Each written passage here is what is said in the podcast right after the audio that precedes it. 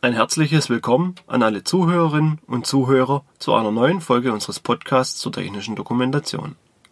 Mein Name ist Florian Schmieder und ich bin bei der GFT Akademie verantwortlich für den Bereich der technischen Dokumentation. Diese Folge ist der Startschuss einer neuen Reihe. Wir beschäftigen uns in dieser und den kommenden Folgen thematisch mit Medizinprodukten. Denn diese haben besondere Anforderungen an die begleiteten Unterlagen wie Gebrauchsanweisungen. Die produktbegleiteten Unterlagen sind wichtige Informationen für Nutzer der Produkte. Nur mit ihnen weiß ein Nutzer, wie ein Produkt richtig und bestimmungsgemäß verwendet. Die Wichtigkeit dieser Unterlagen im Bereich von normalen Produkten ist bekannt durch sie kann der Hersteller des Produkts beispielsweise Haftungsansprüche mindern. Normalerweise liegt der Schwerpunkt unseres Podcasts dabei auf technischen Produkten wie Maschinen oder Anlagen. Diese Folge und diese Reihe soll den Schwerpunkt aber etwas verschieben.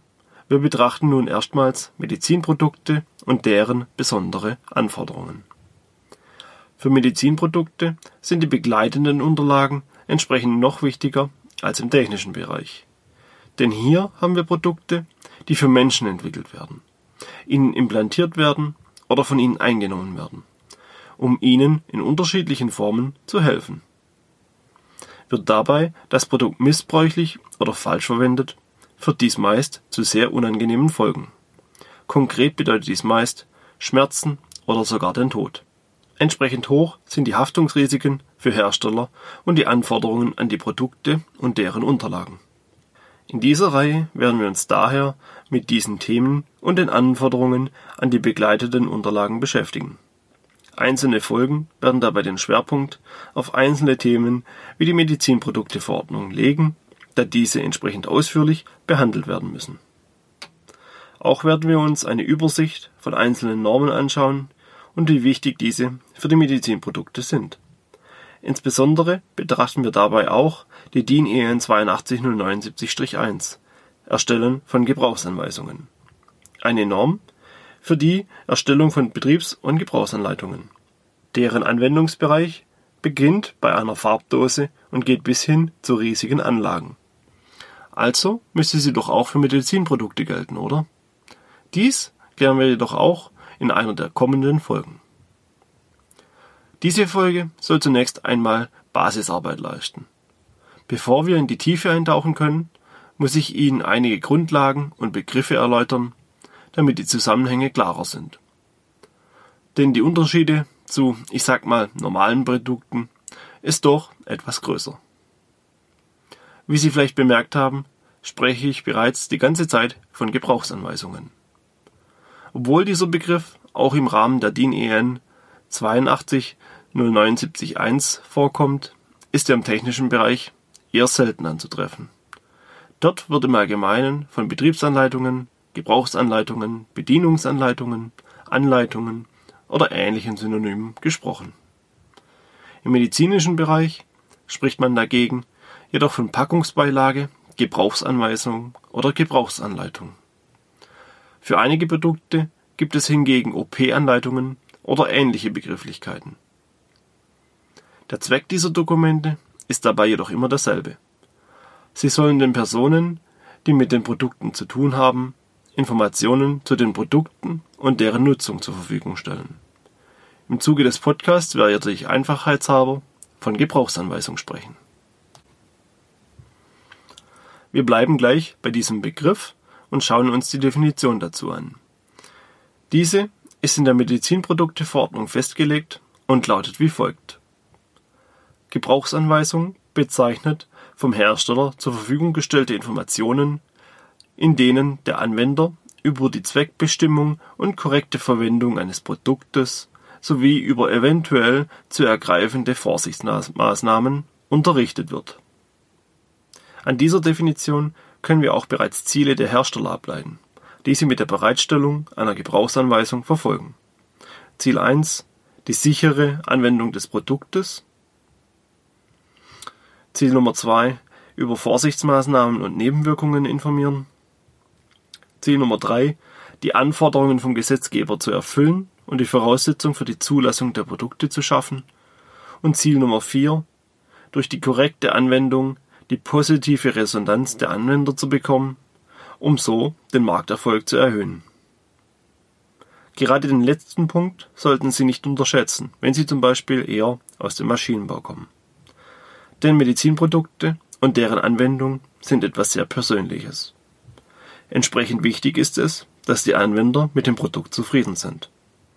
Zufriedene Anwender werden das Produkt weiterempfehlen und so den Erfolg des Produktes weiter steigern. Umgekehrt ist es natürlich ebenso. Denn überlegen Sie mal selbst, beispielsweise anhand eines Mittels gegen Kopfschmerzen. Sie werden nur das Produkt kaufen, mit dessen Wirkung Sie zufrieden sind. Entsprechend werden Sie dieses Mittel dann auch weiterempfehlen oder sogar weitergeben, falls einer Ihrer Kollegen oder Bekannten dieselben Beschwerden haben sollte. Kommen wir nun zum nächsten Begriff, den wir im Zuge dieses Themas bereits öfters gehört haben und noch öfters hören werden. Die Medizinprodukteverordnung. Die Medizinprodukteverordnung ist der Nachfolger der Medizinprodukterichtlinie. Die Medizinprodukterichtlinie ist dabei vergleichbar mit der Maschinenrichtlinie.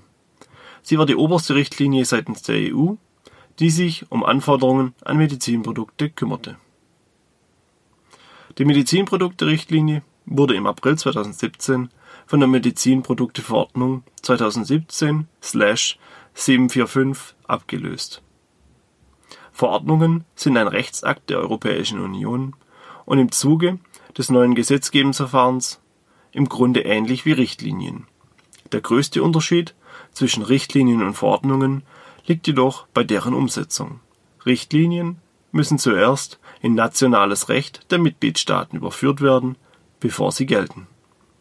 Dadurch dauert es erfahrungsgemäß immer ein paar Jahre, bevor diese vollständig gültig und umzusetzen sind. Entsprechend viel Zeit hatten die betroffenen Unternehmen, um sich auf die Richtlinien einzustellen. Verordnungen hingegen müssen nicht mehr in nationales Recht umgesetzt werden. Entsprechend gelten sie sofort und müssen auch sofort umgesetzt werden. Unternehmen haben zwar eine Übergangsfrist, diese ist jedoch jetzt wesentlich kürzer als bei Richtlinien. Für Unternehmen, die sich bei Normen und Richtlinien nicht auf dem Laufenden halten, kann dies unangenehme Folgen haben. Die genaue Gegenüberstellung der alten Richtlinie zur neuen Verordnung werde ich wie bereits erwähnt in einer anderen Folge thematisieren. Doch für welche Arten von Medizinprodukten gilt die Medizinprodukteverordnung eigentlich?